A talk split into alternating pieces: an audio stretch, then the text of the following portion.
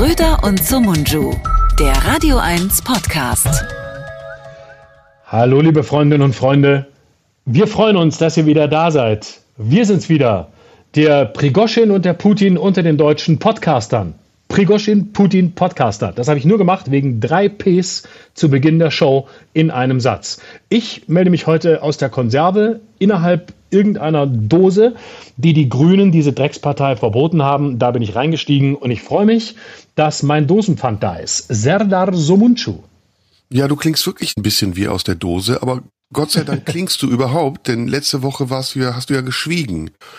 Was ist Letzte passiert? Woche klang ich gar nicht mehr. Letzte Woche klang ich gar nicht mehr. Letzte Woche war ich richtig krank. Weißt du was? Ich war zum ersten Mal, seit ich da bei 15 Jahren wirklich über ja, fast anderthalb Wochen richtig krank. Also so richtig, dass ich im Bett lag und sogar, ich war sogar kurz im Krankenhaus. Die konnten zwar auch nichts tun, aber ich war richtig am Ende und zwar wegen einer, eigentlich wegen einer Lappalie. Und aber da ich ein empfindlicher Typ bin und ähm, nichts mehr aushalte, weil ich so ein, weil ich halt so ein grünen Zivi bin. Deswegen haut mich natürlich auch das Kleinste wirklich um. Und mir ging es richtig scheiße. Deswegen konnten wir letzte Woche nicht im Tipi auftreten. Das holen wir nach. Ist versprochen. Wo und wann sagen wir euch. Und diese Woche ist schon wieder nicht alles ideal, weil ich ähm, ins Ausland gefahren bin und Glück hatte. Mein Koffer ist nicht hinterhergekommen. Mein Koffer ist nicht da. Und deswegen muss ich jetzt hier mit der wirklich peinlichsten Ausrüstung, die ich habe, mein altes Mikrofon aus der Zeit, als ich noch am Kassettenrekorder Radiosendungen aufgenommen habe, ähm, das habe ich mitgenommen. Und mit dem sitze ich jetzt hier und versuche so zu sprechen, dass es besser klingt als eine Telefonleitung und weiß überhaupt nicht, wie ich klinge. Ich weiß noch, wie du klingst, wie am Telefon. Wir hätten ja sagen können, dass du in Kiew bist. Scheiße, haben wir jetzt verpasst. Ich hab, nö, haben wir, können wir immer noch sagen. Ich habe gesagt, ich bin ins Ausland gefahren und ich konnte, also ich habe natürlich einen Koffer und der ist nicht angekommen. Das ist verhindert worden und ich bin in meiner Mission als Paul Ronsheimer des RBB natürlich in die Nähe derer gefahren, die gefährlich sind. Aber ich bin nicht in die Ukraine gefahren, sondern ich habe eben das erste Statement von äh, Prigoschin gedreht und mit ihm abgestimmt das er jetzt äh, vorhin gerade am Montagnachmittag abgesetzt hat. Da bin ich. Also ich bin in Belarus, zwischen Lukaschenko und Prigoschin setze ich. Beide haben jeweils eine Handgranate mir an den Kopf äh, fast geworfen und ähm, die, die, die, also die, die Waffen sind an meinem Kopf, aber mir geht es ansonsten sehr, sehr gut. Besser als krank letzte Woche. ja, Gott, Gott sei Dank, weil das war ja das, also du klangst wirklich nicht gut. Und wenn du eine Show absagst, da muss schon Ja. was passieren, ne? Da kommt schon echt viel zusammen, das stimmt. Da kommt schon echt viel zusammen. Und ähm, ja, aber jetzt gesundheitlich bin ich soweit, soweit wiederhergestellt. Wieder erwarten. Also noch nicht ganz, aber so, dass ich schon wieder Blödsinn reden kann. Ja, So, Gott dass ich schon Dank. wieder Handgranaten nicht von Feuerwaffen unterscheiden kann. Gott sei Dank. Ich dachte erst, du sagst, sie hätten eine Hand auf deinem Schenkel gehabt oder irgendwie sowas. Aber das Ich glaube, dazu nicht, kommt's ne? gleich. Ja, doch, dazu kommt's gleich. Wenn ich noch ein bisschen nett zu denen bin, man weiß ja nie. Das ist das, was ich eigentlich rausfinden will, wie weit die, wie weit die homoerotischen Neigungen ähm, hier bei, bei diesen Boys gehen. Das möchte ich eigentlich rausfinden. Deshalb bin ich da. Lukaschenko passt dann auch. so, genug zu diesen Karlauern. Du bist ganz schön, äh, du bist im Thema. Du willst, du willst, ne? Du willst über Lukaschenko, Prigoschin, Putin und alles andere sprechen. Dann lass uns loslegen. Können wir machen. Wir haben ja den neuen Landrat der AfD in Sonneberg. Ich nehme an, dass du über den sprechen möchtest. Ich möchte eigentlich über gar nichts sprechen, aber ich kann darüber sprechen. Ich möchte auch über gar nichts sprechen. Wir können auch über was Romantisches sprechen. Wir können auch über Liebe reden. Wir können über Sex reden. Wir können über, über alles Mögliche reden, tiefe Themen besprechen. Obwohl, das ist mit meiner Leitung wahrscheinlich nicht so angemessen. Oder wir sprechen über die gegebene Tagesaktualität. Ja, das können wir ja erstmal machen. Fangen wir doch, also wir lassen uns mal drauf ein. Ich habe das deswegen gesagt, nicht weil ich nicht mit dir gerne spreche und erst recht nicht über solche Themen, also da spreche ich sehr gerne drüber, ähm, sondern weil alle irgendetwas dazu sagen und eigentlich keiner wirklich etwas weiß. Also besonders Ja. in dieser, in dieser Russland-Geschichte weiß man ja gar nichts. Es ist höchst seltsam. Da wird ein Putschversuch be be- bestrieben, der irgendwie aber eigentlich nur ein Marsch auf Moskau war, um zu protestieren. Äh, dann ist er doch wieder straffrei davongekommen, heute wieder nicht. Es geht hin und her. Also ich finde es schwierig, was dazu zu sagen. Deswegen war ich so hin und her gerissen, ob wir es überhaupt besprechen sollen. Ja, die Geschichte in Sonnenberg, ich freue mich darüber, weil es, es bestätigt ja alle meine Prophezeiungen, falls du dich Ja. noch erinnerst. Natürlich. Natürlich. Und ähm, ja, lass uns vielleicht ganz kurz über diese unübersichtliche Lage in Russland reden. Ähm, immer unter dem, immer unter dem Vorzeichen, dass wir natürlich auch nicht mehr wissen als alle anderen, die behaupten mehr zu wissen als wir und noch weniger wissen als wir. Aber es geht ja auch gar nicht darum, ähm, jetzt minutiös eine Einordnung vorzunehmen, sondern sich zu fragen, was genau passiert da eigentlich, was ist da los? Inwiefern ist Putin äh, geschwächt oder ist er es nicht? Also es ist ja echt seltsam. Man weiß gar nicht genau, was wollte ähm, äh, Prigoschin eigentlich. Wollte er er wirklich den Marsch auf Moskau? Wollte er Putin stürzen? Oder wollte er, was ich glaube, nach dem Stand der jetzigen Berichterstattung, er wollte einfach nur den Verteidigungsminister loswerden, ähm, den er offensichtlich sehr ähm, verachtete und mit dem er gar nicht konnte und den er ja immer wieder kritisiert hat, weil zu wenig Munition geliefert worden sei zu seinen Wagner-Söldnern in die Ukraine. Ähm, ich, deswegen hat er ja auch ähm, Rostov heißt diese Stadt im Süden äh, Russlands zunächst äh, zusammen ähm, mit dem russischen Militär, also das Hauptquartier dort überfallen. Ähm, das war ja mal sein erstes Ziel. Also für mich ist es so, wenn ich mir jetzt vorstelle, ich wäre Prigoschin und ich würde Putin loswerden wollen, äh, dann würde ich, glaube ich, mit ein paar mehr Panzern äh, Richtung Moskau fahren. Ist immerhin eine nicht ganz kleine Stadt. Und ich würde dann direkt Kurs auf den Kreml nehmen und mich erst noch irgendwo Zwischenstationen machen, nämlich ähm, bei der russischen Armee, würde mich dort mal recht nett austauschen und fragen, wie die die Lage so finden. Und dann weiterfahren. Das wäre jetzt meine Strategie, aber vielleicht bin ich da auch, vielleicht bin ich da auch militärisch zu naiv als alter Zivildienstleistender. Mhm. Ja, wie gesagt, ich habe keine Ahnung. Ich bin ja großer Putin-Verehrer und Freund und deswegen traue ich ihm zu, dass er das auch so eingefädelt hat, um irgendwelche anderen Dinge zu machen, um irgendwelche anderen schönen Dinge zu machen. Über Bei mir ist es ja umgekehrt. Angreifen. Ja, du bist Putin-Verachter, ne? Nee, nee, nee, ich bin großer Putin-Versteher tatsächlich, aber aus mhm. dem Verstehen heraus nicht Verächter, sondern eher, sagen wir mal, ähm, in einer Äquidistanz ähm, semi-kritisch eingestellt. So will ich mich bezeichnen. ähm, ja. Ich bin auf, ich bin, ich bin ein Stand with Ukraine Typ und ähm, das weißt du, bedingungslos. Ich bin auf Seiten der Grünen und der Waffenlieferungen und ich habe schon das Popcorn bereitgestellt, weil ich dachte, geil, jetzt geht's los, Bürgerkrieg in Russland. Putin selber hat es in seiner Ansprache, die bis zum Samstagabend in allen Staatsmedien, ich glaube, minütlich wiederholt wurde, aber immer nur die erste Minute. Da hat Putin selber gesagt, es ist jetzt wie 1917, der Bürgerkrieg droht, Achtung, Achtung. Und ich als Stand with Ukraine-Freund hätte natürlich gedacht, geil, Popcorn raus, Bürgerkrieg in Russland, jetzt zerfetzen sie sich alle selbst. Wohin liefern wir jetzt Waffen? Hätte ich mich dann nur gefragt und hätte sofort Toni Hofreiter angerufen und hätte gesagt, schick Waffen zu Prigoschin, der macht Putin endlich fertig. Bei mir ist persönlich wurscht, wo Waffen hingeliefert werden, Hauptsache sie werden geliefert. Mhm. Ja, ja, ja, eigentlich ist es damit durch. Also ich weiß nicht. Mehr kann man auch nicht sagen. Nee, was soll ich dazu sagen? Also dieser Krieg ist äh, scheiße, er läuft viel zu lange. Ich weiß nicht, wo ich stehe, zu wem ich halte, ob ich überhaupt zu irgendwem halte, außer dazu, dass ich nicht will, dass es Kriege gibt und alles dafür tun möchte, sie zu verhindern. Da gibt's jetzt äh, unterschiedliche Ansichten darüber, wie man das am besten macht. Ähm, ja, und dass sich die Russen da jetzt gegenseitig abschlachten, das ist eine Katastrophe eigentlich. Ne? Also ich glaube auch noch, dass es, dass es weitergehen wird. Also das sind ja nicht nur Russen, aber es ist ja so eine Art russischer Kulturkreis, der da in sich zusammenbricht. Ähm, ja. Und ich kann nur dazu, also ich kann nur weiterhin dazu raten, sich tunlichst rauszuhalten und auch nicht unter irgendwelchen Vorwänden oder irgendwelchen ideologischen Argumenten sich da halbwegs oder ganz reinziehen zu lassen, weil ich glaube, dieser Krieg hat eine ganz zerstörerische Kraft und es ist ganz unberechenbar, wohin das noch alles geht und das macht mir immer noch große Angst. Ja, das ist bei mir auch so. Insofern, mehr können wir, glaube ich, zum Stand der Dinge aktuell nicht sagen. Ähm, Putin ist geschwächt, hat aber dann doch es geschafft, irgendwie Lukaschenko damit ins Spiel zu bringen, was ich doch erstaunlich fand, dass er sich mit dem überhaupt auseinandersetzt. Das zeigt ja, in welcher Not er war, auch ähm, das Ganze nicht eskalieren zu lassen. Also ähm, es ist eine neue Runde eingeläutet und ähm, ich äh, gucke, was Carlo Massala bei Anne Will sagt und das sage ich dann auch. Leider habe ich es bis jetzt nicht geschafft, eine Wild zu gucken, weil ich meinem Koffer hinterher recherchieren musste. Insofern müssen wir direkt zur AfD wechseln. Ist ja soweit auch nicht entfernt von Putin. Ja, wir haben ja auch noch das U-Boot, da müssen wir auch noch drüber sprechen. Ja, sehr gerne. Aber was mich äh, amüsiert hat, war die Reaktion, die Reaktionen auf Twitter, diese diese Freude und diese Schadenfreude auch. Ich finde das total unangemessen, sich überhaupt zu freuen über über Kriegserfolge, egal auf welcher Seite man steht. Ähm, und dann aber wiederum die Enttäuschung, als sich rausgestellt hat, dass es doch nicht so gelaufen ist, wie es gelaufen ist. Und da bekriegen sich ja in diesen in diesen äh, Sekundärkriegen mittlerweile Leute auf Twitter, die sich gegenseitig vorwerfen, entweder rechts oder links oder Putin-Versteher oder Putin-Verächter zu sein, ja. die, glaube ich, einen, einen, ganz abgekoppelten Spaß haben. Also einen ganz perversen, abgekoppelten Spaß daran haben, diese Kriegsgeschehen zu kommentieren und daraus ihre Rückschlüsse zu ziehen und sich entweder zu freuen oder zu ärgern.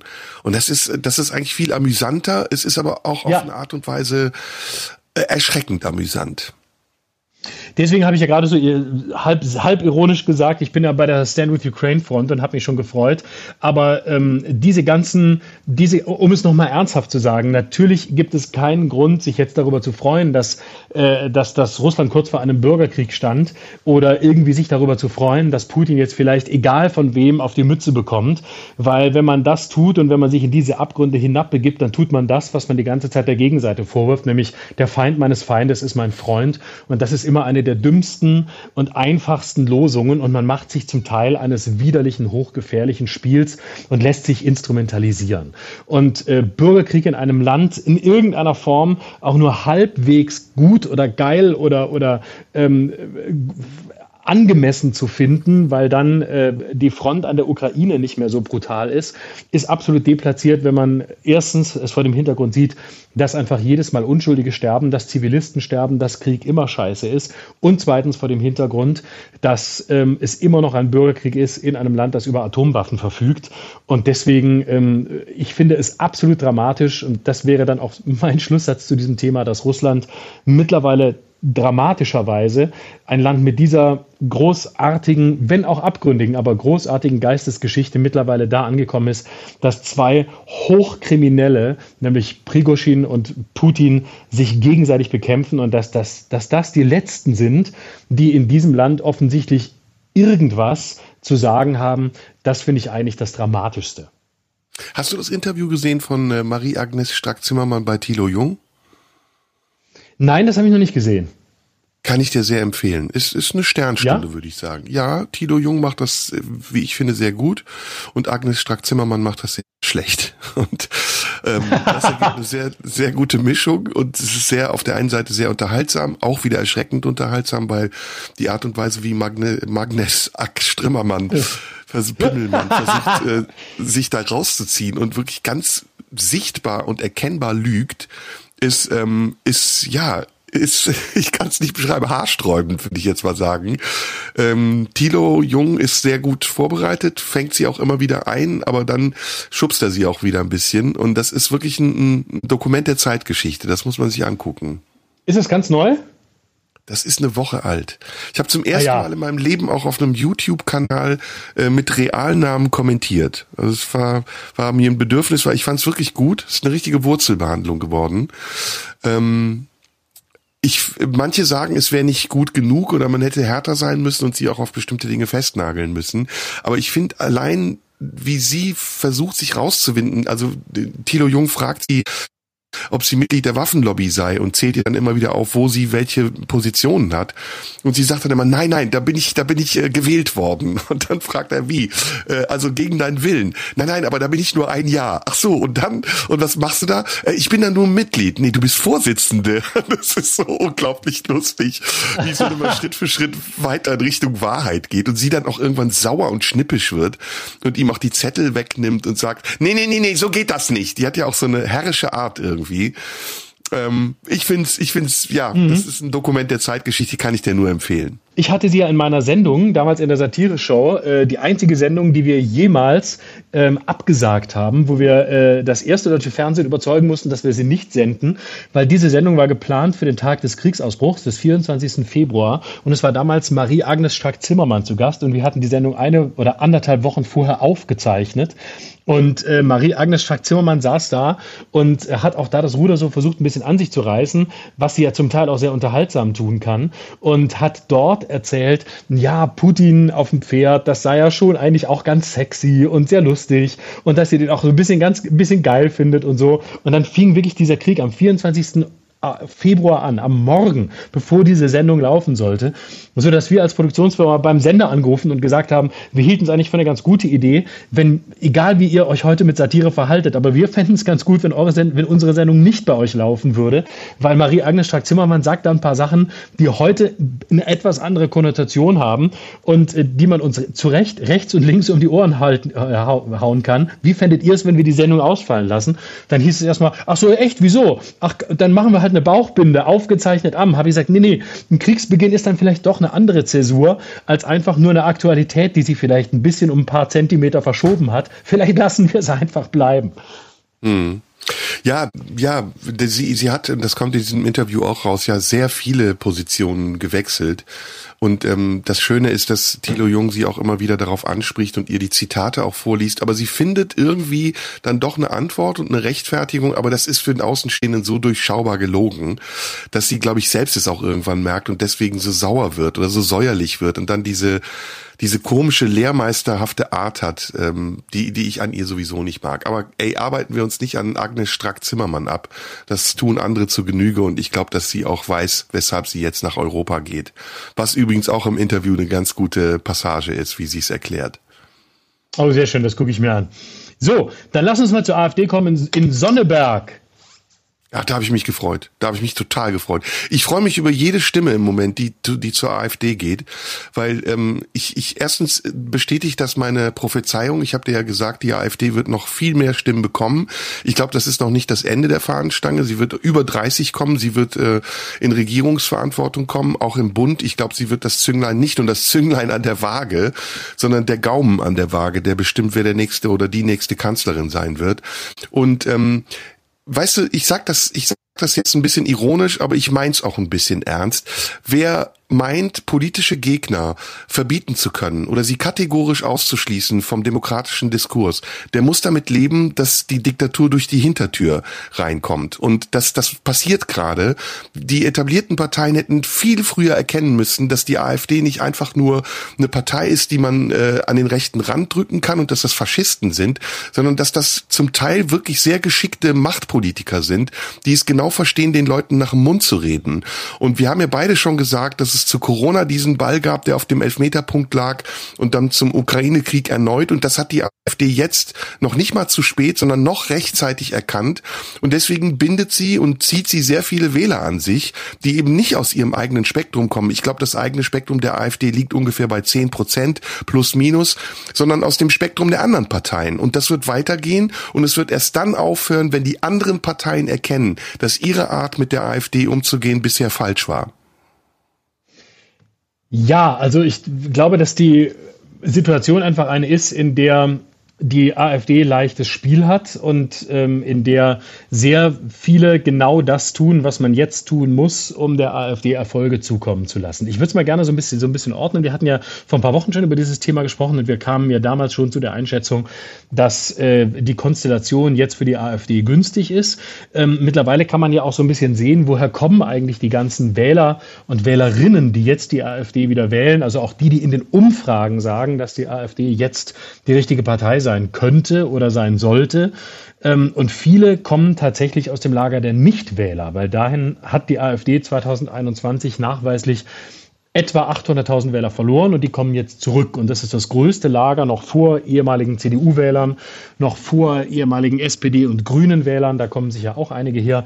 Aber es sind einfach ganz viele, die in genau dieser Phase damals, als wir darüber gesprochen haben, dass die AfD gerade den Ball auf der Ziellinie liegen hat, aber ihn nicht reinmacht, nämlich bei Corona, die sich damals zurückgezogen haben, die damals keine politische Heimat mehr gesehen haben und die jetzt in der AfD offensichtlich wieder eine sehen, sie vielleicht früher schon gesehen haben, aber auf jeden Fall jetzt wieder. Und damit hat sie im Moment leichtes Spiel und sie hat auch deshalb leichtes Spiel, weil ein ganz pervertiertes Externalisieren von Verantwortung im Moment stattfindet, was es der AfD noch mehr erleichtert. Also die ganzen Debatten seit diesem Sonneberg-Ergebnis sind so Hanebüchen. Also entweder man sagt, die Regierung ist schuld, die Bundesregierung, oder man sagt, die CDU ist schuld. Ähm, wer interessanterweise nie schuld ist, das sind die Leute, die die AfD wählen. Und ich will es mal so Schritt für Schritt durchgehen. Dass die Bundesregierung einen ähm, unterdurchschnittlichen bis schlechten Job macht, da sind wir uns sicher alle einig, dass es da insbesondere in der Kommunikation von Anfang an, ganz besonders aber seit es ums Thema Heizungen geht, ähm, kommunikativ unter aller Sau zugeht, dass die Kommunikationsstrategie miserabel ist, sind wir uns auch einig. Also mit Sicherheit trägt die Bundesregierung eine Mitverantwortung, aber nicht die alleinige Schuld. Ich würde sowieso das Thema Schuld da raushalten, sondern ähm, nur an mal gucken, wo ist eine Verantwortung. Die CDU trägt eine Verantwortung. Da gibt es ja zwei Lager. Die einen sagen, die CDU trägt eine Verantwortung, weil sie es nicht geschafft hat, die Themen der AfD erfolgreich zu besetzen, also weil sie immer noch die Merkel-Jahre nicht aufgearbeitet hat, weil sie immer noch zu liberal ist.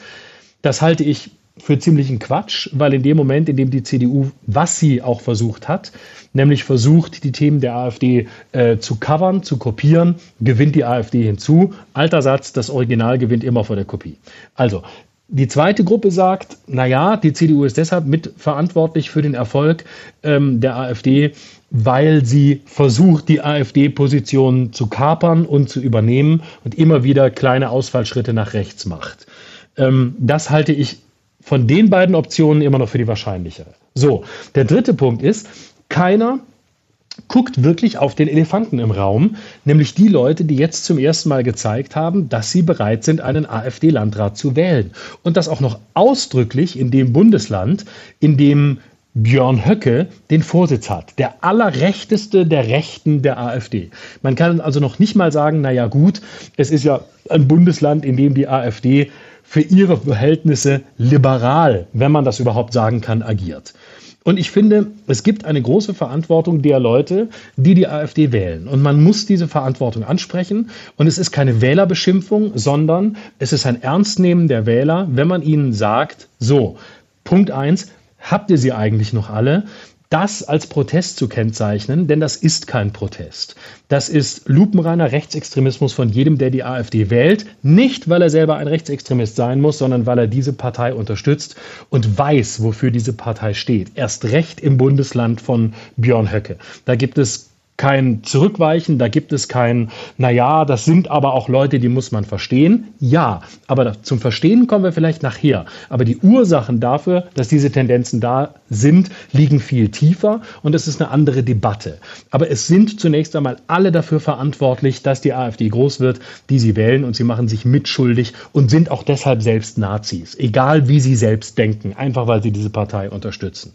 Und dieses ewige Hin- und Herschieben von Verantwortung hilft, glaube ich, gar nicht, sondern man muss sehen, wo sind die Anteile und warum kann diese Partei jetzt so profitieren. Und nach meiner Interpretation ähm, sind das die Hauptgründe. Ja, ich weiß nicht, ob ich jetzt alle, die die AfD wählen, als Nazis bezeichnen würde. Das finde ich ein bisschen zu, zu hart. Ähm, ich, ich sehe es auch nicht ganz wie du, aber ähnlich in manchen Punkten, in manchen Punkten sehe ich es anders. Also ich glaube erstmal, ja, cool. Ähm, ich bin mhm. da jetzt auch nicht so klug, dass ich mir einbilde zu wissen, was warum passiert, sondern ich kann das nur kommentieren und das aus einer sehr subjektiven Sicht. Ähm, und ich sehe das ambivalent. Also ich sehe zum einen äh, das als normalen Prozess an, dass in der Demokratie sich Gewichte verlagern und dass äh, mal die Partei mehr bekommt und mal eine andere Partei mehr bekommt. Die Ursachen dafür hast du äh, treffend beschrieben. Das ist eine große Unzufriedenheit mit der Regierung. Und woher kommt diese Unzufriedenheit?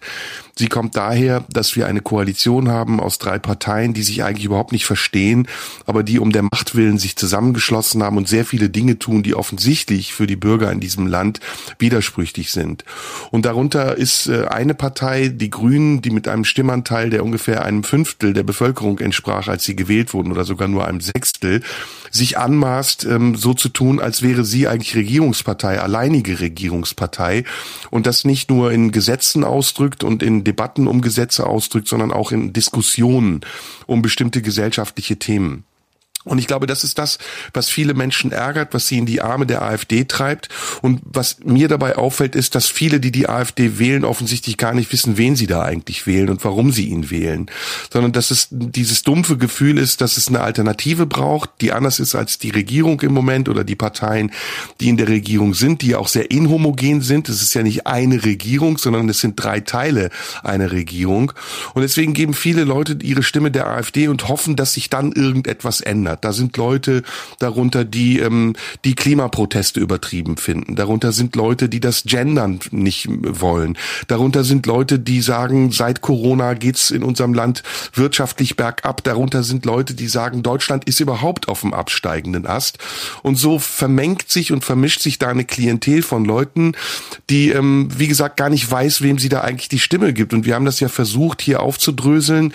Äh, man müsste das sicher länger und ausführlicher machen, um herauszufinden, filtern, was die AfD eigentlich will. Aber ich glaube, wenn man das tun würde, und das wäre eigentlich die Aufgabe der, der demokratischen Parteien, das zu tun, dann könnte man der, der AfD auch auf argumentativem Wege etwas entgegensetzen. Und stattdessen setzt man immer noch auf die Strategie der Ausgrenzung. Die Reaktionen auch der Politiker im Internet sind lächerlich, ja, also auch, auch Karl Lauterbach oder äh, Katrin Göring-Eckardt, die dann an irgendetwas appelliert und die Leute erkennen das natürlich sofort als Strategie und Taktik Taktik und es beflügelt sie sogar noch mehr, die AfD zu wählen. Das alles reicht nicht aus, um dieser Partei den Garaus zu sondern das Einzige, was ausreicht und ausreichen würde, wäre, wie gesagt, eine argumentative Konfrontation auf einer Ebene, die in der Demokratie ja auch nötig ist und die ja auch möglich ist. Und da bin ich mir nicht sicher. Also ich bin mir nicht sicher, ob die Leute dann wirklich den, den Austritt der Bundesrepublik aus der EU so mitmachen würden. Ob sie ähm, die, die EU-Feindlichkeit der AfD richtig einschätzen, die Wiedereinführung der D-Mark oder die NATO-Feindlichkeit und ob sie die Konsequenzen dieser Schritte, die ja dann vielleicht sogar auf ähnlich plebiszitärem Wege beschlossen werden würden, wie jetzt die Wahlen auch stattfinden, ob sie diese Konsequenzen richtig einschätzen können. Und ähm, das ist, glaube ich, auch so ein bisschen das, woran es gerade hapert. Es ist eine sehr ähm, konsternierte, fast schon panische Reaktion mit einer sehr stereotypen Argumentationsweise, nämlich nie wieder den Rechten irgendeinen Millimeter zu gewähren, aber im Grunde Grunde genommen ihnen aber auch nichts entgegenzusetzen, was sie nicht meilenweit von dem wegbringt, was wir eigentlich beschützen wollen, nämlich ähm, den demokratischen Konsens. Und ähm, ja, ich glaube, dass das jetzt in Sonneberg der Anfang ist. Sonneberg, Sonneborn ist nah beieinander. Ähm, dass das der Anfang ist und dass wir noch einige böse Überraschungen erleben werden und dass die AfD jetzt äh, morgen Luft wittert und sagt, das ist jetzt der Anfang vom Ende, wenn wir das weiter so durchziehen, wie wir es bisher machen. Wenn sich die Protagonisten in der AfD auch irgendwann einigen können darauf und die Machtstrukturen in der AfD noch klarer werden, dann wird das passieren, was ich gesagt habe. Und da gebe ich dir in einem anderen Punkt natürlich auch recht. Die CDU ist eigentlich ähm, da ein ganz entscheidender Faktor den ich sehe, der im Moment äh, aufgrund ihrer Historie, da hast du äh, richtig bemerkt, dass sie zu weit in die Mitte gerückt ist und die Ära Merkel aus der CDU nichts anderes gemacht hat als eine äh, konservative SPD, dass diese CDU eigentlich die Aufgabe hätte, diese ganzen Themenbereiche, die die AfD jetzt in der bürgerlichen Mitte abholt, neu für sich zu besetzen und neu zu definieren, in einer modernen Art und Weise. Und ich glaube, dass uns da auch noch was bevorsteht, um da jetzt auch noch mal so ein bisschen äh, prophezeien zu können. Ich glaube, dass Merz es nicht schaffen wird, erfolgreich äh, die Wahl zu gewinnen in, im übernächsten Jahr, dass er sich als Kanzler in Position bringen will, als Kanzlerkandidat, aber dass die Partei, die CDU, das nicht mitmachen wird und ihn nicht tragen wird. Und dann kommt eigentlich die große Stunde von Markus Söder und der CSU. Und wenn die CSU aufwacht, was ich ihr und uns nicht wünsche, aber was ich glaube, was passieren wird, dann wird die CDU, CSU, die CSU mit der AfD in einen Wettstreit treten um die reaktionären Positionen, die die AfD im Moment alleine besetzt. Ähm, was auch passieren wird, was ich glaube, und das halte ich übrigens für einen Vorteil, ist, dass die Grünen wieder zurückgedreht werden auf das, was sie vorher waren. Nämlich eine knapp 10 Prozent Partei und dass ihr Einfluss schwinden wird, was ich richtig finde. Denn ich finde, die Grünen haben nicht nur die Macht missbraucht, die sie haben, sondern sie sind auch eine Partei, die durchaus autoritäre Strukturen aufweist und die dazu bereit ist, wie keine andere Partei in der Bundesrepublik Deutschland, ihre Grundsätze ins Gegenteil umzukehren, um an der Macht zu bleiben. Und das erkennen die Menschen. Ich meine, das ist bei der SPD nicht ganz so, aber auch ähnlich, wenn wir mal an die Tarifautonomie denken und wie die SPD bereit war, diese aufzugeben. Aber bei der SPD gab es ja Gerhard Schröder und die Agenda 2010 und eine lange Auseinandersetzung darüber, eine innerparteiliche Auseinandersetzung darüber, wie dieser neue Kurs der SPD sein kann. Insofern ist das noch halbwegs zu rechtfertigen, wenn auch nicht in der Tradition der SPD. Über die FDP braucht man gar nicht zu reden. Ich hoffe sehr, dass sie irgendwann unter der 5%-Hürde verschwinden wird. Und bei der Linkspartei glaube ich, wenn Sarah Wagenknecht jetzt ihren Abgang macht und eine neue Partei gründet, was ich für ziemlich wahrscheinlich halte, dass die Linkspartei zusammenbrechen wird und dass sie auch nicht, noch nicht mal die 5%-Hürde, sondern noch nicht mal drei oder zwei Prozent erreichen wird. Sie wird irgendwann im Kanon der sonstigen Parteien verschwinden. Und das bedeutet, dass es eine Machtkonzentration geben wird, dass das System Volkspartei sich grundsätzlich ändern wird, dass zwei große rechte Parteien darum konkurrieren werden, entweder die Macht zu haben oder irgendwann, was ich übrigens auch glaube, was die nächste Debatte sein wird, darüber sprechen werden, Koalitionen einzugehen. Aber die Koalition mit der AfD wird nur dann klappen, wenn der äußerst rechte Flügel der AfD eliminiert wird. Und das ist im Augenblick nicht der Fall, weil natürlich, wie richtig gesagt hast, Björn Höcke, den Erfolg der AfD ausmacht und weil er in dieser brisanten Stimmung, in der wir gerade sind, das Sprachrohr derer, das Sprachrohr derer ist, die während Corona und auch während des Ukraine-Kriegs nicht gehört wurden. Und das ist letztendlich die gesamtgesellschaftliche Verfehlung, dass wir während dieser beiden großen Krisen den äh, Diskurs nicht zugelassen haben und dass wir alle uns an ein autoritäres System gehalten haben, das uns Vorschriften gemacht hat, die zum Teil absurd waren und dass wir jetzt merken, dass dieses kostbare Gut des Diskurses und auch des, ähm, des dialektischen Diskurses uns abhanden gekommen ist. Also ich versuche mal ein paar Sachen zu dem zu sagen, was du gesagt hast. Es sind ja sehr viele Punkte. Also zum einen ähm, glaube ich, dass ähm, ganz am Anfang der Fehler genau darin besteht, nämlich dass du gesagt hast, ähm, du weißt gar nicht, ob die Leute, die jetzt die AfD gewählt haben, bereit sind, sie zu wählen oder sie vielleicht noch wählen werden. Ob die überhaupt genau wissen, was die AfD will, ob die dem, was die AfD fordert, was sie tun würde, wenn sie die Macht hätte, ob die dem überhaupt zustimmen würden. Und schon das finde ich schwierig. Schon damit nimmt man Menschen aus ihrer Verantwortung. Und ich will nochmal betonen, ich möchte nicht sagen, die sind alle Nazis. Nein, im Gegenteil. Ich sage, die haben sicherlich ganz viele unterschiedliche Gründe, warum sie die AfD wählen. Und du hast zu Recht die vielen Gruppierungen äh, aufgezählt, die da wahrscheinlich zusammenkommen. Ähm, Leute, die Angst haben, vor dem, was Klimaschutz bedeutet oder ihn ablehnen. Leute, die ähm, das Gender nicht wollen, äh, Reichsbürger, äh, Leute, die Angst haben vor der Zukunft. Alles da. Und deswegen sind die, was ihre eigene Überzeugung angeht, wahrscheinlich, zu großen Teilen sogar, keine Nazis. Aber sie machen sich dazu und diese Verantwortung muss man ihnen geben, indem sie diese Partei wählen. Und deswegen kann ich auch nicht zustimmen, äh, dass sie das vielleicht nicht wissen. Dann wollen sie es nicht wissen. Ich finde, man darf Wähler genau wie Politiker nicht aus der Verantwortung für ihre Stimme nehmen. Und sie könnten alles wissen. Es ist offensichtlich, jeder kann wissen, was die AfD will. Jeder kann wissen, was sie vorhat und was ihre Ziele sind. Jeder kann wissen, wie sie sich verkleidet und dass das, was wir jetzt von ihr erleben, zum Teil Verkleidung ist und zum Teil ja auch offen gelebter Rechtsextremismus. Und wer das nicht wissen will oder nicht bereit ist, sich das anzugucken und diese Partei trotzdem wählt, dem muss man die eigene Verantwortung dafür geben und der macht sich damit selbst zum Nazi. So war dieser Satz gemeint und deswegen tue ich mich ein bisschen schwer mit, ich weiß gar nicht, ob die Menschen das nicht wissen, dann sind sie dafür verantwortlich, dass sie es nicht wissen. Sie haben die Möglichkeit, es zu wissen. Und was die Zukunft der Parteienlage angeht, ähm, ich weiß es nicht, ob die, äh, ob die Grünen anders als andere Parteien ähm, sich äh, über sich selbst erhoben haben oder ob sie Entscheidungen getroffen haben, die ähm, weit über dem sind, wozu sie durch ihre Stimmen vom Wähler legitimiert worden sind. Vielleicht kann man das so interpretieren. Ich würde es eher nicht tun. Aber wenn man es tut, was ich für okay halte, dann muss man sagen, dann haben das, das aber alle Ampelparteien getan. Also die FDP ist von noch viel weniger Leuten gewählt worden und ist eigentlich permanent dabei, alles zu torpedieren, was diese Regierung will. Ob man das, was sie will, richtig findet oder nicht, ist eine ganz andere Frage. Aber die FDP äh, hat sich zu einer Art inner, ähm, innerkoalitionären Oppo Opposition gemacht und ähm, reißt weit mehr Macht an sich und trifft weit größere Entscheidungen, als sie eigentlich vom Wähler die Stimmen dazu bekommen hat. Ich persönlich hoffe natürlich, dass die dass die, die, die Linke ähm, nach Sarah Wagenknechts Abgang ähm, auch nicht erfolgreicher wird, als sie jetzt ist. Wobei ich mir auch keinen Erfolg äh, für eine Truppe von Sarah Wagenknecht wünsche, weil ich mir da Schlimmstes, weil mir da Schlimmstes, äh, äh, ähm, Schlimmstes wähnt, wenn ich mir vorstelle, ähm, dass das wirklich äh, zur Partei wird, was sie davor hat. Aber gut, das wissen wir nicht, müssen wir sehen, ob es dazu kommt und müssen wir sehen, ob dann auch die Manpower da ist und ob die Leute da sind, die das dann mittragen und ähm, wer das mitträgt und in welcher Funktion äh, das mitgetragen wird. Aber ich sehe, dass wir auf sehr gefährliche Zeiten zusteuern.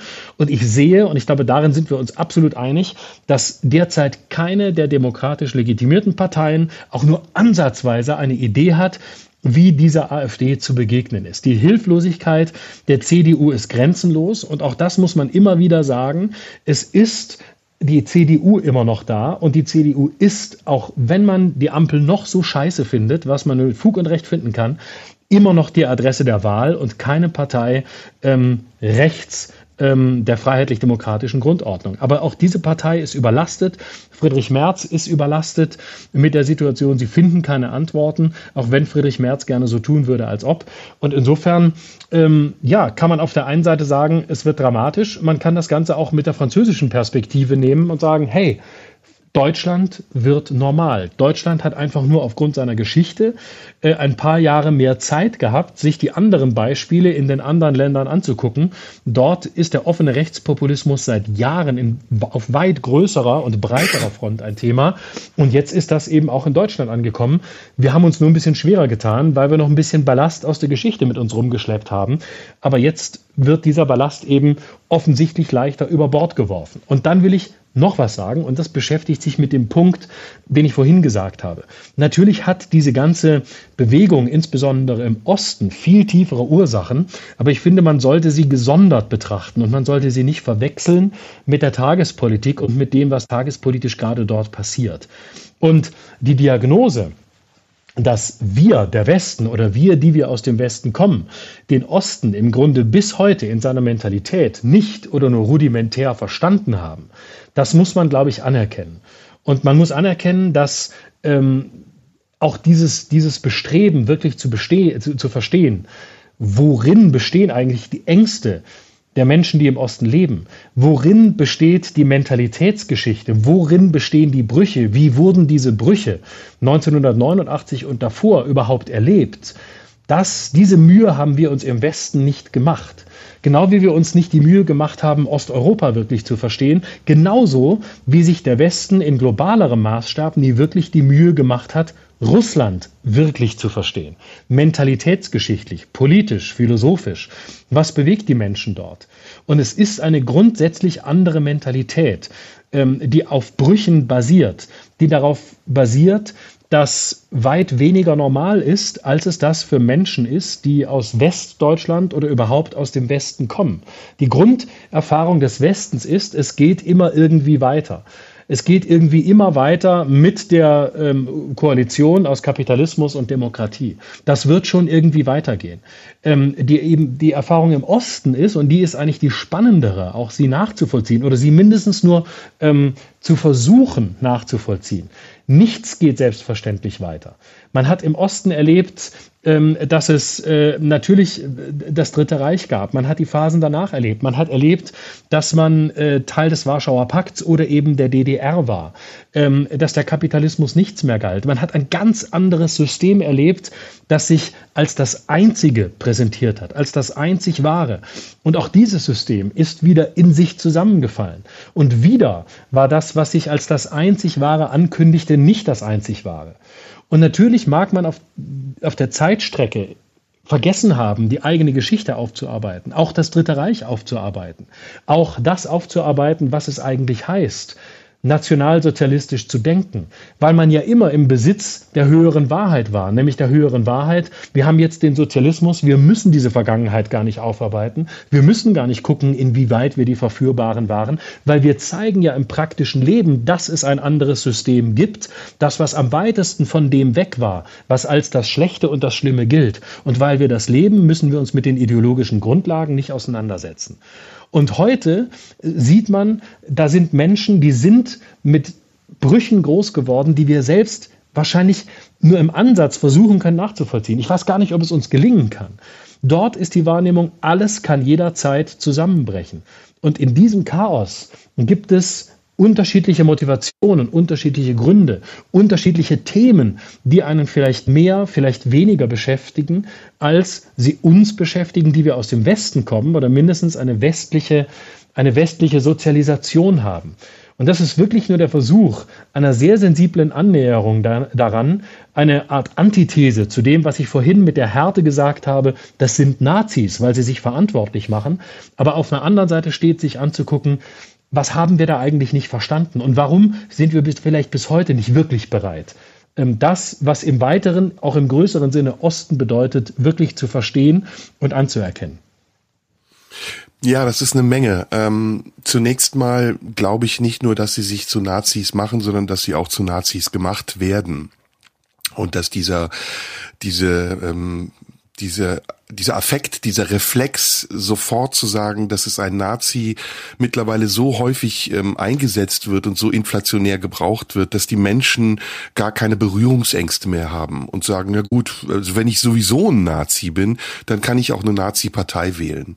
Das ist das eine. Das ist ein gehöriger Anteil, glaube ich, der Wähler, die jetzt ihre Stimme der AfD geben, die eben nicht nur, ähm, weil sie ideologisch überzeugt sind, sondern weil sie auch enttäuscht sind und sagen, es ist, es interessiert mich gar nicht mehr, wo ich eingeordnet werde, solange ich gehört werde, also solange meine Bedürfnisse erkannt werden. Das ist das eine. Das zweite, da gebe ich dir recht, ähm, ist der europäische Faktor, nämlich ähm, dass es sowieso in Europa eine Tendenz gibt. In Ungarn ist das Orban, in Frankreich ist das Le Pen, in Italien ist das die amtierende Regierung, aber auch in Skandinavien, in England war das Boris Johnson, sich über Europa feindliche Themen ein nationalistisches Gerüst aufzubauen. Und in diesem nationalistischen Gerüst die Illusion zu erwecken, dass doch alles wieder besser werden könnte, wenn man nur die Zeit zurückdreht und diese große Idee Europa ähm, aufgibt und sagt, das ist alles gescheitert. Das ist auch in vielen Reden der AfD-Abgeordneten immer wieder Thema. Das ist ein Bürokratiemonster. Unsere Gesetze hier werden nicht mehr von uns selbst bestimmt, sondern sie kommen aus Brüssel und die haben überhaupt keinen Bezug zu unserer Lebensrealität. Ich glaube, dass das wiederum ein Schlüssel dazu wäre, ähm, auf dieser argumentativen, auf dieser äh, Diskursebene der AfD und den Wählern der AfD zu begegnen, nämlich erstmal zu sagen, welches Europa wollen wir eigentlich? Wollen wir ein Europa der Nationalstaaten? Wollen wir zurück zu dem Europa äh, nach dem Zweiten Weltkrieg, äh, der, der fast schon Kleinstaaterei, in der, in der, in dem in jedem Land seine eigenen Gesetze waren und die eigenen Währungen und die Grenzen abgeschottet waren und man für sich in diesem Mikrokosmos sich in irgendeiner Weise sicher fühlen konnte? Oder wollen wir diese große europäische Idee, wollen wir weiter an dieser großen europäischen Idee bauen, die ja nichts anderes als Grund hat, dass wir wettbewerbsfähig sein wollen, dass wir auf Augenhöhe sein wollen mit den großen Playern in der Welt, nämlich den USA, mit China, bald auch Indien und vielleicht sogar irgendwann auch Afrika.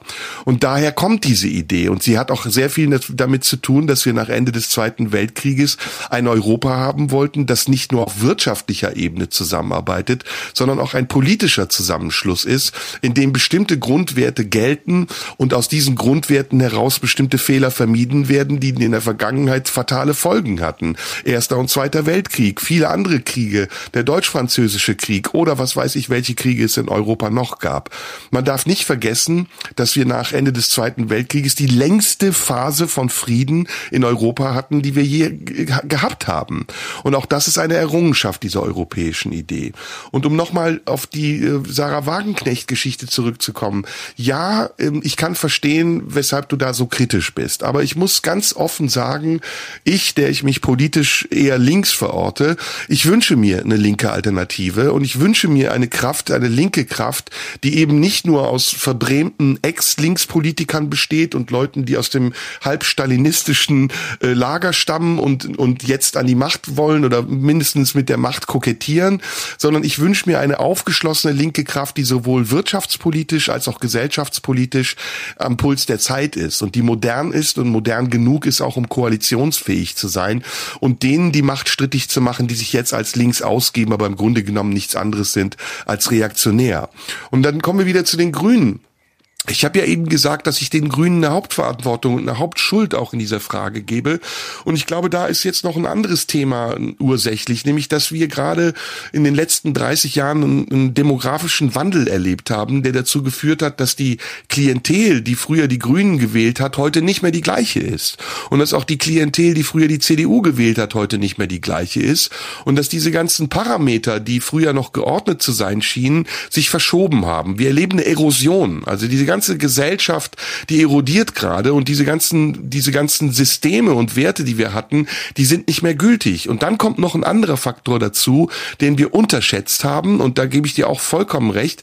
Das ist nämlich die Annäherung zwischen Ost und West und die deutsche Wiedervereinigung und ihre Folgen, die immer noch nicht abgeschlossen ist. Denn die AfD ist tatsächlich auch eine Partei, die sehr viel Kraft im Osten entwickelt und aus diesem Kraftzentrum heraus, der im Osten liegt, insbesondere in Thüringen, wo die AfD ja zusammen äh, mit der sächsischen AfD große Erfolge feiert, ein bisschen wie so ein kleiner Tsunami in den Westen rüberkommt und im Westen die Begehrlichkeiten weckt und auch die Art, Politik zu kommentieren weckt, die im Osten schon viel etablierter zu sein scheint, aus der anderen Tradition heraus, die der Osten hat. Der Osten hat eine Tradition, die, wie du richtig gesagt hast, eine Nachkriegsgeschichte ist, die aber auch eine Revolutionsgeschichte ist. Das ist eine Geschichte von Menschen, die 1989 auf die Straße gegangen sind, sind, weil sie sich bevormundet fühlten, weil sie in einer Diktatur gelebt haben und die gelernt haben, dass Widerstand gegen eine Diktatur sich auch lohnen kann, nämlich auch zum Umbruch von Systemen führen kann. Und da liegt meiner Meinung nach auch wieder ein großer, wichtiger Punkt, nämlich dass diese Verwechslung zwischen der Diktatur, der Vergangenheit der Menschen, die im Osten groß geworden sind, und der Demokratie, die wir hier im Westen haben, die sie aber als Diktatur zu empfinden scheinen, dass das aufgeklärt werden muss und dass wir aber auch als Demokraten unter Beweis stellen müssen, dass wir nicht dazu neigen, in diktatorische oder autoritäre Strukturen zu verfallen, wenn es uns gerade mal in den Kram passt. Und da komme ich jetzt wieder zurück auf Corona. Corona war eigentlich der Lackmustest für diese Gesellschaft, um unter Beweis zu stellen, wie wir mit Krisen umgehen. Und was passiert ist, ist im Laufe dieser Corona-Jahre, dass unsere Regierungen immer autoritärer geworden sind und genau das eigentlich in diesen Menschen Erinnerungen hervorgerufen hat, die diesen Motor Motor, den sie jetzt als Widerstand erleben, antreiben. Und da muss man eigentlich, also ich, ich finde gerade die Regierung muss da sich jetzt selbst Fragen stellen und muss offener werden, auch wie gesagt, für diesen Diskurs und muss auch selbstkritischer sein, um den Menschen auch wieder klar zu machen, okay, wir regieren, wir haben Verantwortung und es war ja nicht nur die jetzige Regierung, sondern auch die Regierung davor, aber wir sind auch in der Lage dazu, uns der Verantwortung zu stellen, indem wir zum Beispiel eine Aufarbeitung zulassen. Das halte ich für ein großes Versäumnis, dass diese Aufarbeitung nach Corona immer noch nicht stattfindet und dass Menschen an der Macht sind wie Karl Lauterbach, die so tun, als wäre alles gut gelaufen und sich schon dem nächsten Projekt, nämlich den Hitzetoten, widmen und dabei den gleichen Duktus haben, den sie auch schon bei der Corona-Krise gehabt haben. Und solange sich das nicht ändert, solange sich auch Regierungen nicht an die eigene Nase fassen und sagen, okay, das Projekt mit den Heizungen, das ist dumm gelaufen, unsere bedingungslose Solidarität mit der Ukraine war fragwürdig, ob wir noch mehr Waffen hätten liefern sollen oder ob wir wir von Anfang an hätten auf diplomatische Verhandlungen setzen müssen, all das zur Debatte zu stellen, um eben keine eindeutigen Antworten möglich zu lassen und den Demagogen den Stab in die Hand zu geben und zu sagen, okay, nur wer eindeutige Fragen, Antworten auf sehr komplizierte Fragen gibt, der gewinnt auch die Wahlen. Das ist eben die Verantwortung der gesellschaftlichen Mitte, aus der im Moment viele Kräfte rausgehen an die Ränder und das ist nicht die Schuld dieser Menschen, die an die Ränder gehen, ausschließlich, sondern das ist auch die Folge der Politik, die diese Menschen an die Ränder getrieben hat, indem sie sie entweder als rechtsradikal stigmatisiert hat oder als sonst was. Und ich glaube nicht, dass das fair und gut ist. Und der letzte Punkt, und, und dann bin ich auch schon wieder fertig, ist, wie gesagt, dass ich innerhalb dieser Gesamtgesellschaft gesellschaftlichen, aber auch weltpolitischen Entwicklung im Moment auch die Frage stellen würde, und da muss man dann auch wieder ganz offen sein, wie wollen wir diese europäischen, zum Beispiel diese europäischen oder transatlantischen Projekte auch nochmal neu gliedern? Können wir das mit den Grundsätzen, die wir seit 50, 60 Jahren aufrechthalten, nämlich der Treue zu den USA? Oder müssen wir auch, wie du richtig gesagt hast, auch mal darüber nachdenken, welches Verhältnis wir eigentlich zu Russland haben wollen? Was passiert, wenn wirklich Putin irgendwann weg ist? Wie wird sich dieses Verhältnis neu gliedern? Wie wird unser Verhältnis zu Russland in 20, in 30, in 40, wie soll es in 50 Jahren aussehen? Und solange wir das nicht machen und da sehr einsilbige Antworten geben, die vor allem von den Grünen im Moment kommen, die weshalb auch immer unglaublich überzeugt sind davon, dass sie das Richtige tun, solange wird die Argumentation ausbleiben, um denen, die im Moment auf die einfachen Lösungen setzen, eine wirkliche Alternative zu bieten. Also ich will zwei, drei kurze Sachen dazu sagen. Also ich glaube äh, zum einen nicht, dass es keine Aufarbeitung der Corona-Zeit ähm, äh, gibt. Äh, gerade gab es ja wieder Gerichtsurteile, die sehr in, in die Richtung gingen, die du immer, immer betont hast nämlich dass einige der Maßnahmen tatsächlich äh, massiv überzogen waren. Und da finde ich schon, dass jetzt gerade auf der Ebene der Gerichte, und das ist ja die Ebene, die jetzt dazu verpflichtet ist, aufzuarbeiten, eine sehr gesunde, eine sehr demokratische und eine sehr ausgleichende Aufarbeitung stattfindet. Denn damit werden ja auch Wegmarken gesetzt für den Fall einer nächsten Pandemie, wo eben deutlich wird, es wurde gerade in der ersten Phase massiv überzogen und es wurden Maßnahmen durchgesetzt, von denen wir heute per Gericht sagen müssen, es war falsch. Und ich glaube nicht, dass keine Aufarbeitung stattfindet. Ich glaube, sie findet sogar, sie findet sogar sehr produktiv statt, nämlich da, wo sie stattfinden soll. Und ähm, ich weiß nicht, ob das, ob Corona der Lackmustest war. Ich gebe dir so zur Hälfte recht. Auf der anderen Seite denke ich, eine solche Extremsituation zum Lackmustest zu glorifizieren, ist schon auch sehr hoch ähm, äh, angesetzt. Äh, ich glaube, es ist eher, es war eine Probe und es war ein Zeichen, wie, wie fragil das Ganze ist und wie schnell wir alle, ich auch und viele andere, bereit sind, relativ schnell für die Sache des Guten auch ins manchmal mindestens prä- oder semi-autoritäre zu kippen. Das ist, glaube ich, das, was man so für sich selbst daraus lernen kann oder sich selber angucken kann. Wo war ich da? Entweder in die eine Richtung, nämlich in die Richtung ähm, der, der falschen Freiheitsforderungen oder in die Richtung des semi-autoritären Macht alles dicht. Äh, inwieweit war ich verführbar. Das ist sozusagen die Aufgabe des Einzelnen und die gesamtgesellschaftliche Aufgabe übernehmen für mein Gefühl gerade sehr gut die, die Gerichte. Und das Zweite, was du gesagt hast, zu einer linken Partei, die du dir wünschst, genauso wie du es formulierst, wünsche ich mir das auch. Genauso wie du es formulierst. Aber Sarah Wagenknecht ist die letzte, der ich das zutraue. Weil die für mich alles andere als eine frische linke Kraft ist und auch keine aufrechte linke Kraft. Und wenn man der Partei Die Linke vorwirft, dass da Stalinisten drin sitzen, was mit Sicherheit so ist, zum Teil, dann sage ich, die Oberstalinistin ist immer noch Sarah Wagenknecht. Die halte ich für eine hochautoritäre, für eine hochgefährliche, ähm, nach wie vor irgendwie in autoritären sozialistischen Strukturen gefangene Frau, der ich nichts weniger zutraue als eine moderne, zeitgemäße, wirklich gute linke Alternative, sondern der ich eine Art ähm, Querfront zutraue, irgendwo zwischen massiven Vorurteilen gegenüber Geflüchteten, ein hochkonservatives, restriktives Weltbild, vor allem gegenüber allem, was irgendwie trans ist, was irgendwie bunt ist, was ähm, irgendwie zu Geflüchteten zählt. Also so eine Mischung aus AfD und Linkspartei und das nochmal rückwärts gewandt. Wenn wir das wollen, dann glaube ich, kriegen wir Sarah Wagenknecht.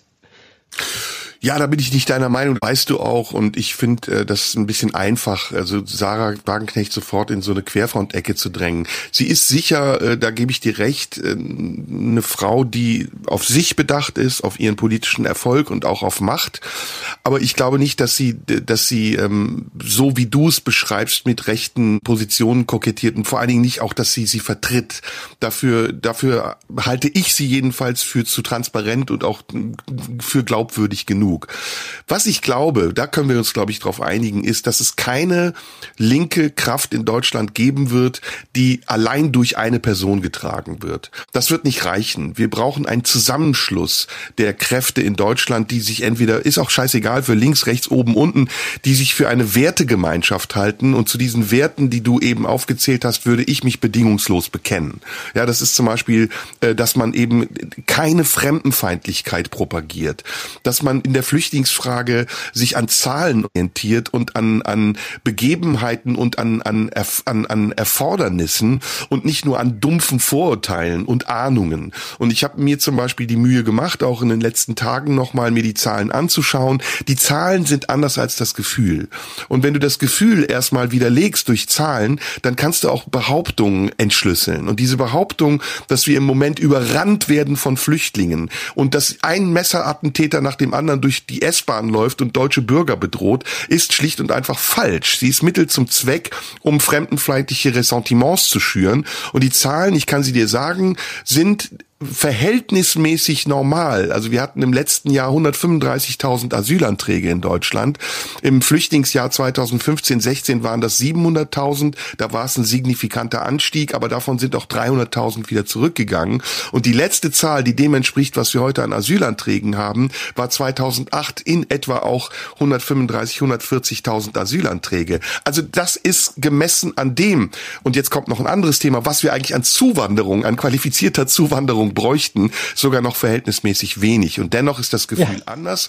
Und auf dieses Gefühl bauen eben gerade die Rechtspopulisten auf. Und das muss man widerlegen. Und viele andere Dinge auch. Und ich glaube, um nochmal auf die Linkspartei und danach werde ich noch was zu dieser Corona-Geschichte sagen, zurückzukommen, da brauchen wir eben einen Zusammenschluss der Werte und einen Zusammenschluss derer, die sagen, wir verkörpern das Deutschland, das weltoffen ist und das anerkennt, dass Deutschland auch ein Zuwanderungsland ist und dass wir ohne Zuwanderung nicht überleben werden im Wettbewerb mit anderen Ländern die schon längst erkannt haben, dass Zuwanderung eben nicht nur Bedrohung, sondern auch nicht nur kulturelle, sondern auch wirtschaftliche Bereicherung bedeuten kann. Und auf der anderen Seite müssen wir die Ursachen für Zuwanderung auch bekämpfen. Wir müssen den Menschen in ihren Heimatländern besseres Leben ermöglichen. Wir müssen aufhören, davon zu profitieren, dass es Menschen in ihren Heimatländern schlecht geht. Wir müssen aufhören, äh, äh, äh, in einer Welt zu leben, in der auf der einen Seite sehr wenig Menschen sehr viel besitzen und sehr viele Menschen gar nichts besitzen. Und diese dieses System aufzuschlüsseln und transparenter zu machen und vor allen Dingen nicht nur davon zu profitieren, sondern den Menschen auch Möglichkeiten zu geben, genauso ein Leben zu führen, wie wir das hier führen, Demokratien zu unterstützen, demokratische Strukturen aufzubauen, Bildung zu ermöglichen. Das alles halte ich für einen Wertekanon, in den eben viele Menschen, die in Deutschland gerade leben und sich nicht beheimatet fühlen, glaube ich, aufgenommen werden könnten und die dann auch eine Kraft, eine konsensuale Kraft bilden könnten, die stark genug ist, solche Erscheinungen, wie es die AfD gerade ist, auszuhalten, ohne sie verbieten zu müssen, was ich übrigens für den vollkommen falschen Weg halte. Und nochmal zur ja. Corona-Aufarbeitung. Natürlich ähm, ist das gerade Aufgabe der Gerichte, das aufzuarbeiten. Aber ich habe ja eh gesagt, ich wünschte mir von den Verantwortlichen, dass sie auch dazu stehen. Zum Beispiel Karl Lauterbach oder wer auch immer sich dort, dort in der ersten Reihe gedrängelt hat und für eine Impfpflicht plädiert hat. Wir alle, das müssen wir doch jetzt mal zugeben, wussten lange Zeit Zeit nicht, wohin die Reise geht. Und wir alle haben auch vielleicht Dinge gesagt, die wir heute bereuen oder die falsch waren und die aus einer neuen Erkenntnis heraus im Nachhinein sich heute ganz anders anhören würden. Aber was hindert uns daran zu sagen, wir haben uns geirrt und wir, wir würden es heute nicht so machen. Wir haben vielleicht Fehler gemacht, die wir hätten vermeiden sollen. Es tut uns leid. Selbst das könnte man ja sagen. Und ich glaube, solange man das nicht sagt, vereint sich die Wut derer, die sich dort gegängelt und unterdrückt äh, gefühlt haben, auch mit dem Widerstand, den sie gerade leisten gegen eine vermeintliche Obrigkeit, die, die für sie nicht demokratisch ist. Und das, das muss man wieder aufheben. Da muss man wieder hin. Und dazu gehört eben auch die Selbsterkenntnis und die kritische, der kritische Rückblick. Und den kann man gerne auch besprechen. Und da kann man gerne auch sagen, ey, man kann nicht immer alles wissen. Ja, es gibt auch manchmal Dynamiken, die in der der Gesellschaft entstehen, äh, denen man vielleicht erliegt. Ja, wie, wie, oft erleben wir das heute? Und da gibt es übrigens noch einen wichtigen anderen Faktor, über den ich gerne mit dir sprechen möchte. Wie oft erleben wir das heute, dass in unserer pluralistischen Gesellschaft, in der ja jeder Sender sein kann, Themen sich verselbstständigen und durch die Decke gehen. Innerhalb von ein paar Tagen wir über diese Dinge so sprechen, als gäbe es keine andere Möglichkeit mehr, als nur diese Schwarz-Weiß-Sicht darauf zu haben. Und eine Woche später merken wir schon, okay, da waren wir irgendwie in, irgendwie in einem Wirbelsturm der Gefühle, der Meinungen. Das wurde sicher auch angetriggert durch Berichterstattung. Vieles liegt da auch in der Verantwortung der Medien und der Presse. Und heute sehen wir das nüchterner. Heute sehen wir das anders.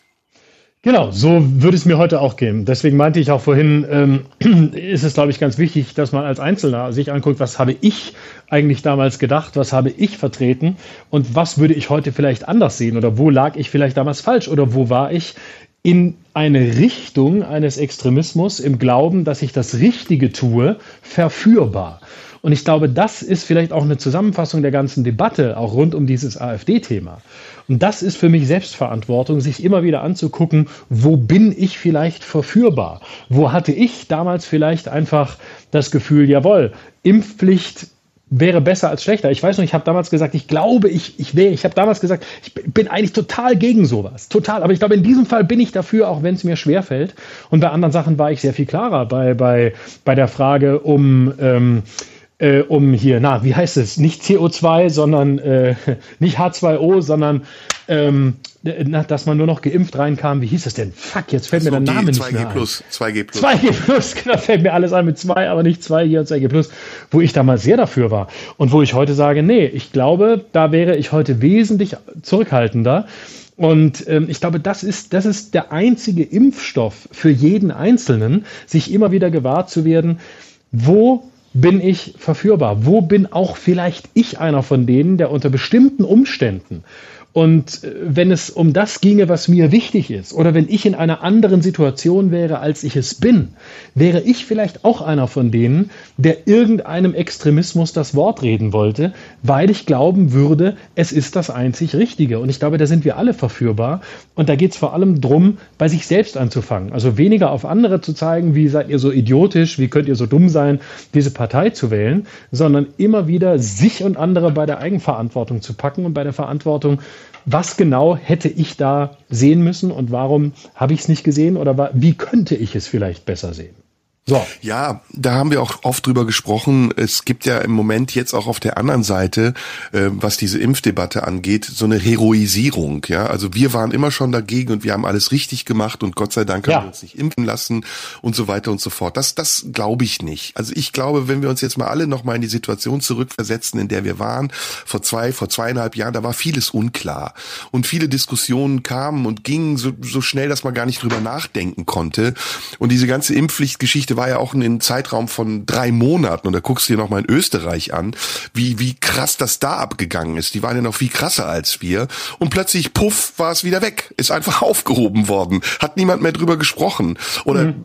wirf mal einen Blick nach China, wo die, wo die Zero-Covid-Strategie bis ja, bis noch vor einem halben Jahr galt. Ja, und dann plötzlich, peng, war sie weg. Dann gab es noch mal eine kurze Welle von Corona und jetzt redet niemand mehr drüber. Also man muss da, glaube ich, auch noch mal sehen, das ist jetzt keine Rechtfertigung, äh, sondern nur ein Erklärungsversuch, wie in solchen Situationen auch bestimmte Dynamiken entstehen und man trotzdem, auch wenn man jetzt nicht äh, in das verfällt, was du vielleicht eben Verführbarkeit genannt hast, sondern vielleicht sogar ähm,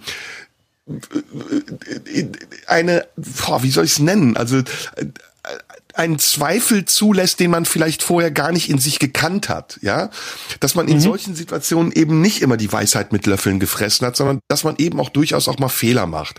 Und das sehe ich bei uns beiden genauso. Also wir werden in diesem Podcast, der ja nichts anderes ist als ein öffentliches Tagebuch, in dem wir ja immer nur situativ unsere Meinung kundtun, sicher auch Dinge gesagt haben, die wir heute bereuen, ja, von denen wir heute sagen, wie konnte ich das nur behaupten, wie konnte ich das nur sagen. Aber ich glaube, viele Leute, die nicht öffentlich sprechen, Sachen und die man vielleicht aufgenommen hätte vor zwei Jahren und die heute sagen, ja, ich war immer auf der richtigen Seite, die haben vielleicht im Stillen, im Kleinen das Gleiche gesagt oder getan oder gedacht. Nur, dass es eben nicht festgehalten wurde und nicht nachweisbar ist. Insofern, also ich will uns da jetzt keinen Freibrief ausstellen. Ähm, ich sage das hier nochmal ganz deutlich. Wir haben in diesen 250 Folgen, die wir mittlerweile hier haben, bestimmt ganz viele widersprüchliche Dinge gesagt. Aber wir haben auch immer wieder dazu gesagt, dass es ein Prozess ist, in dem wir versuchen, wöchentlich wirklich uns zu positionieren. Und du hast sogar auch mal gesagt, dass du stolz darauf bist, sich dich zu falsifizieren und auch deine Meinung zu ändern. Und ich, ich kann das nur bestätigen. Ich finde, nur derjenige, der seine Meinung auch ändern kann, ist offen genug für andere Meinungen.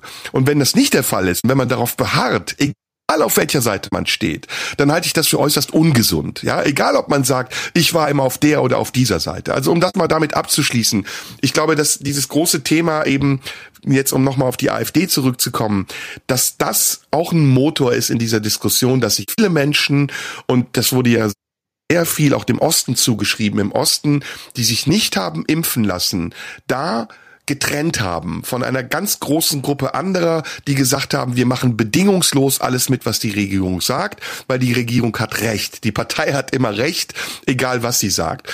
Und dieses Potenzial, das haben wir auch hier in diesem Podcast gesagt, das wird mitunter auch von der AfD abgeschöpft und es ist unter anderem auch ein Aspekt, weshalb diesen Menschen heute egal ist, wo man sie politisch ortet und wo man sie politisch hinsetzt. Hauptsache, sie fühlen sich gehört und verstanden. Und das ist leider das Blöde, und das ist jetzt mein letzter Satz zu diesem ganzen Thema, das ist leider das Blöde, dass man diesen Leuten wie Höcke, ja, der doch ganz eindeutig ist. Also ich finde, es gibt niemanden, der klarer kokettiert ja. mit, mit national nationalistischer Symbolik und Sprache als Höcke, dass man diesen Leuten zutraut, dass sie etwas Gutes im Schilde führen und dass man nicht erkennt, dass alles, was sie im Schilde führen, sich gegen unsere freiheitlich aufgeschlossene Demokratie richtet.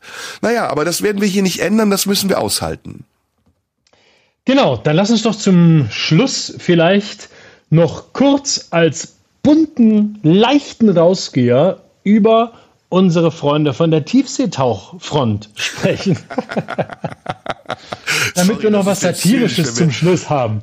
Ja, wir lachen darüber, aber das ist ein viel bemühtes Beispiel. Ne? 600 Leute ertrinken im Mittelmeer, niemand kümmert sich drum. Fünf Leute quetschen sich in eine Kapsel aus Aluminium und, und sterben und es wird Millionen werden dafür ausgegeben, sie zu retten. Das ist zynisch. Also da, da kann man nur den Kopf schütteln und sagen, in was für einer Welt leben wir eigentlich. absolut, absolut, ja. Das, also ich bin immer, ich bin bei solchen Sachen, das war auch mein erster Impuls, als ich das sah, diese Gegenüberstellung, ähm, so und so viele im Mittelmeer, fünf dort. Ich bin dann immer äh, bei solchen Sachen so zurückhaltend, auch wenn ich natürlich auch dazu neige, manchmal solche Stereotype zu bedienen. Und das erste, was ich dachte, war, oh nein, jetzt bitte nicht solche Vergleiche. Es ist, oh, wie billig, Whataboutism und so. Und da musste ich aber länger drüber nachdenken und habe gedacht, nee, es ist einfach, es ist einfach eine, eine Lücke, die da klafft.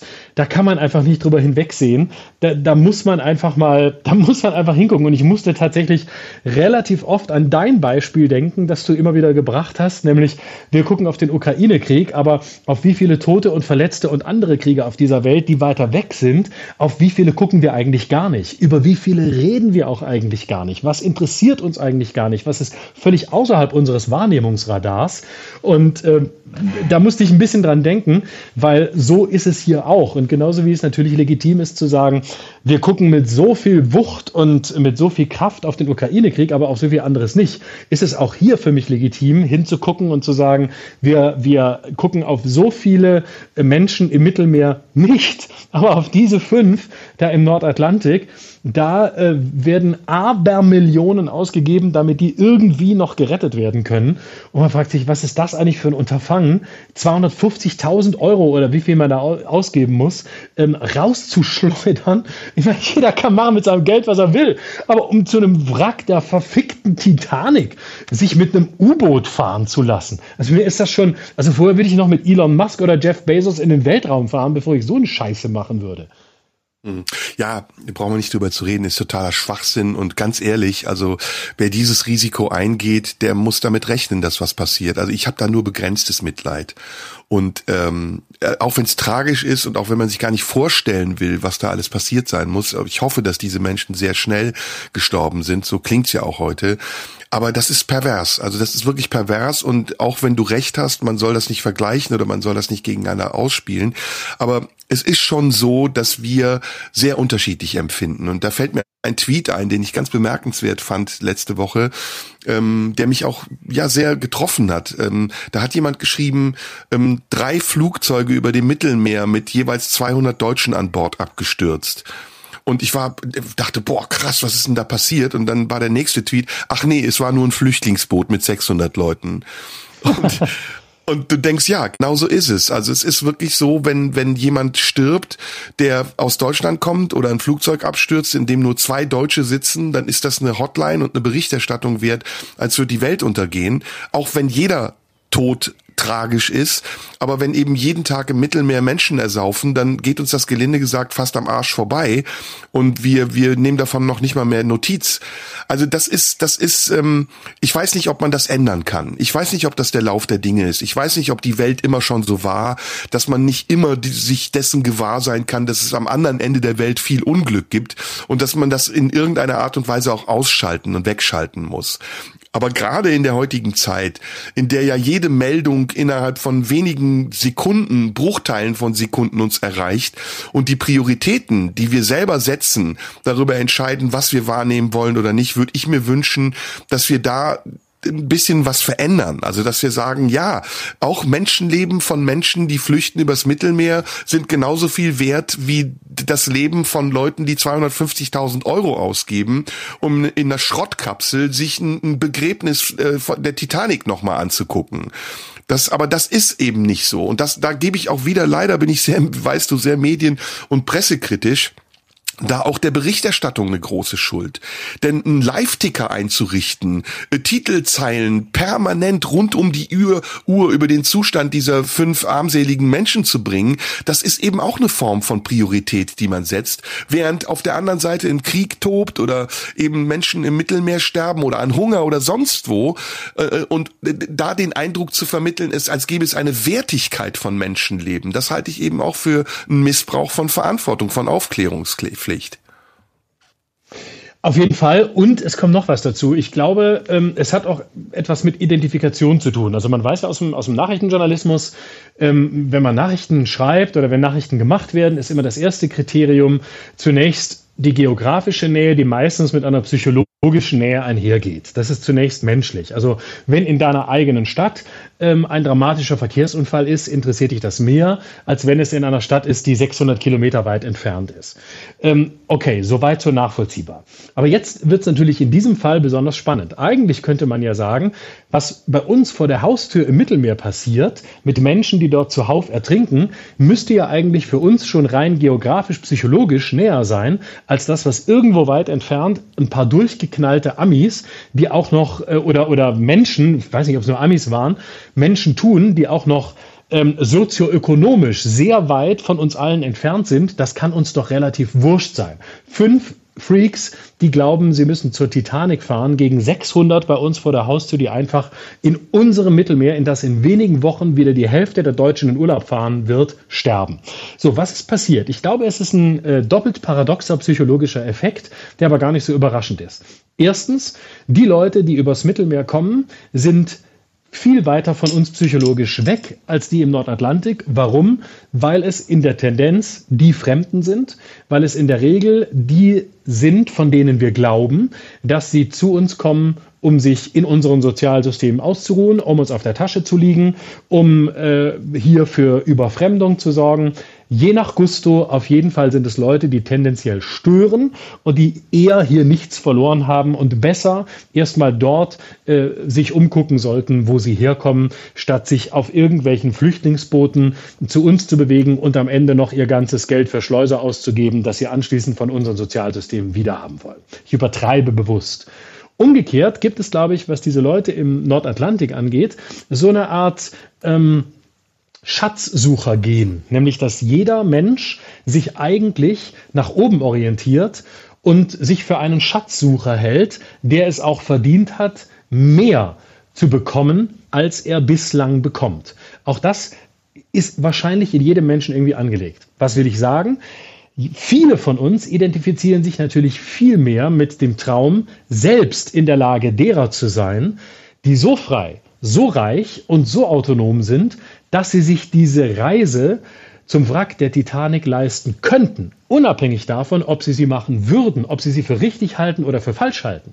Aber wir identifizieren uns natürlich eher mit diesen Menschen, die selbst die Möglichkeit haben zu entscheiden, ob sie eine solche Reise machen oder nicht, als mit denen, die gar nichts zu entscheiden haben, mhm. die einfach nur versuchen, ihr Leben irgendwie in Sicherheit zu bringen, die sich irgendwie versuchen zu retten, die alles in Kauf nehmen, das letzte Geld dafür bezahlen und sogar den nicht unwahrscheinlichen Tod in Kauf nehmen und lieber tot auf dem Mittelmeer sterben, als gar nichts getan zu haben. Und ich glaube, es gibt, und das als letzten Satz, einen tiefen psychologischen Angstreflex, den wir uns aber als Angstreflex oft nicht eingestehen, der nämlich sagt, oh, so enden wie diese Menschen irgendwann so mittellos sein, so arm sein, so aufgeschmissen sein, so unselbstwirksam, so unautonom zu sein, dass man sich einfach nur noch mit anderen fremden Menschen auf ein Boot rettet, um irgendwo anzukommen.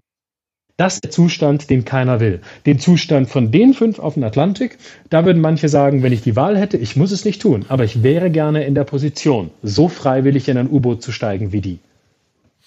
Ja, das ist einfach auch die Diskrepanz der Lebensumstände. Ne? Du, du, wir, wir, wir erleben ja selten Not in unserer Welt und die, die Momente, in denen wir uns Angst leisten können, sind Luxusmomente. Dann äh, ähm, essen wir vielleicht kein Fleisch mehr, weil wir glauben, dass das ungesund sei oder verweigern uns irgendeiner äh, Impfung oder sonst was. Das ist ja alles auch legitim, weil ich glaube, dass Ängste auch immer relativ sind.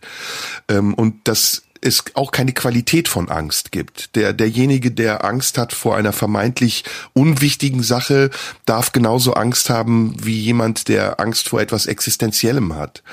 Aber trotzdem ähm, ist da, sind die Verhältnisse verschoben und ähm, ich glaube, es würde helfen, wenn man auch das wieder ein bisschen einordnet und sagt, ja, ähm, es ist ein Unterschied zwischen Menschen, die flüchten müssen, weil sie, weil sie nichts zu essen haben, weil sie vor Krieg flüchten und die wirklich Strapazen auf sich nehmen und sehr viel Geld auch dafür bezahlen müssen und die auch versuchen zu entkommen, weil sie vielleicht in ihren Heimatländern verfolgt oder ähm, unterdrückt werden. Es, es gibt einen Unterschied zwischen diesen Menschen und Menschen, die vielleicht den Kick suchen, weil sie so nah wie möglich an diese Angst herankommen möchten.